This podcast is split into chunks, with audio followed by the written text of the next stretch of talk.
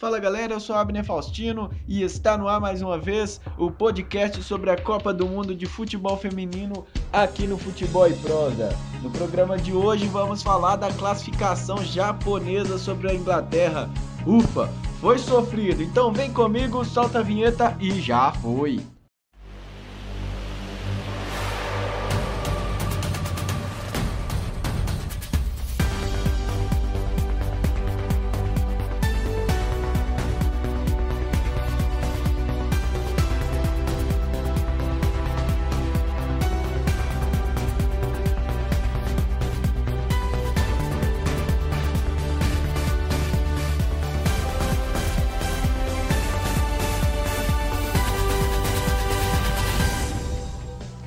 Pois é, o futebol às vezes apresenta momentos lindos para a gente, né? Só que nessa quarta-feira, um momento muito cruel, injusto que aconteceu em Edmonton, no Canadá.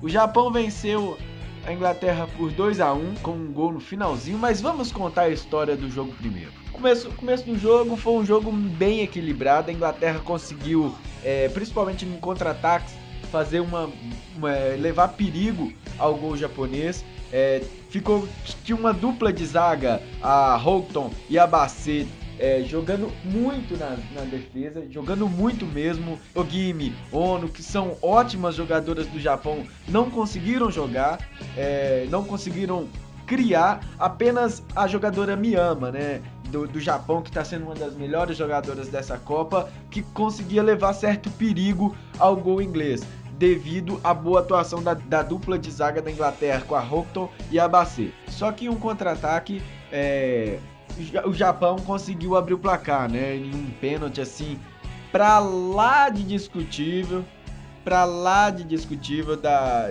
pênalti em Airiroshi.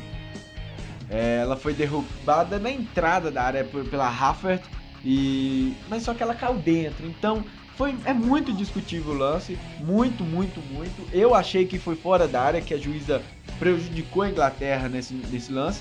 Só que a árbitra, que era neozelandesa, marcou o pênalti e a Miyama sempre com total categoria, é, só deslocou a goleira e abriu o placar para o Japão. Só que poucos minutos depois, mais uma penalidade e dessa vez não é nem duvidosa, é um pênalti ridículo que a árbitra deu, uma atuação ridícula da árbitra neozelandesa, um cruzamento, é, a bola rebate, rebate e a Houghton cai, ela cai na área, ela não é derrubada, ela cai, ela desabou, parecia um prédio caindo, nada aconteceu. E a árbitra deu pênalti. Farah Williams conseguiu bateu bem e empatou o jogo. E fim de primeiro tempo 1 a 1. Segundo tempo, e o jogo muda totalmente. A Inglaterra avança sua marcação, o Japão não consegue criar mais nada, nada, nada, nada no segundo tempo. A Inglaterra leva perigo em chutes de fora da área, tanto que uma, em um lance acertou travessão com a Tony Dugan, uma ótima jogadora inglesa.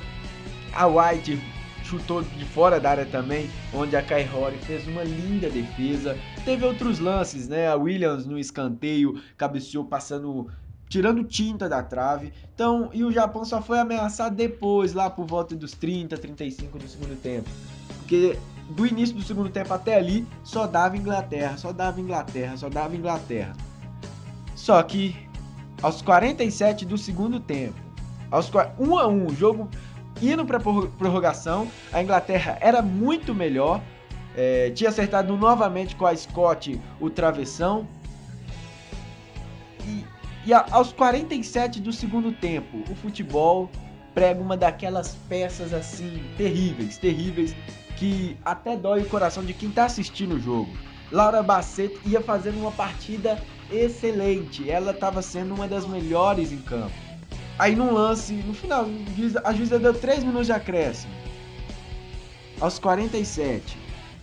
A Kawazumi é, parte em contra-ataque pela ponta direita e cruza. A Ogimi ia fazendo. Acho, eu acho que a Ogimi ia fazer o gol.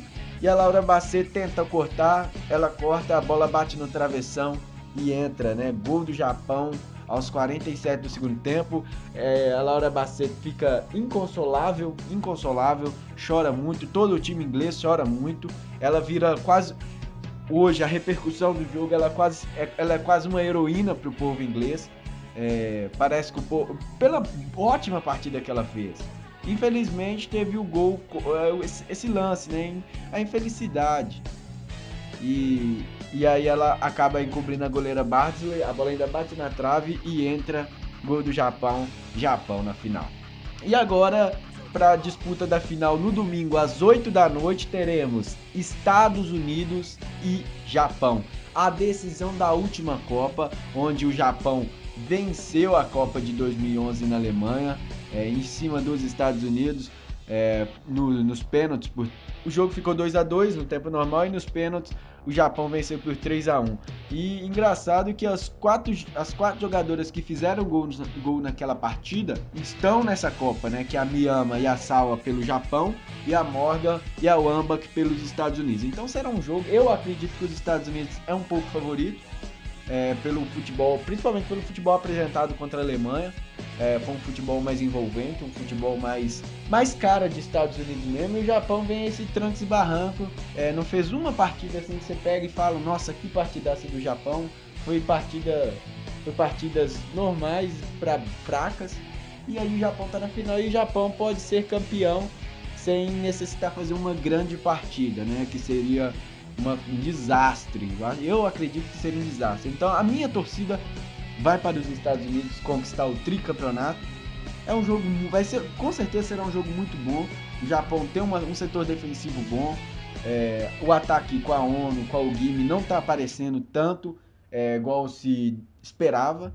E os Estados Unidos também faz uma Copa do setor defensivo muito boa e está começando a encontrar as jogadas no ataque. Contra a China deu uns lampejos e contra a Alemanha já melhorou bastante. Ah, então é isso, galera.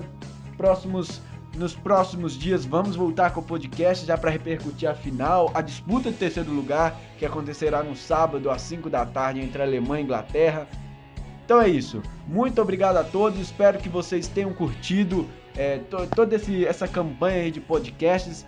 E, e, é isso. Volto na mesma campanha de, que eu fiz no podcast passado. Caso você queira que continue com os podcasts sobre futebol feminino, aí o futebol feminino pelo Brasil, futebol feminino da seleção brasileira, futebol feminino das outras seleções pelo mundo, é, seja semanalmente, seja mensalmente. Aí só dá o retorno aí, galera. E é isso. Tô gostando muito de fazer esse trabalho. E é isso aí, galera. Muito obrigado, valeu, até a próxima. Tchau.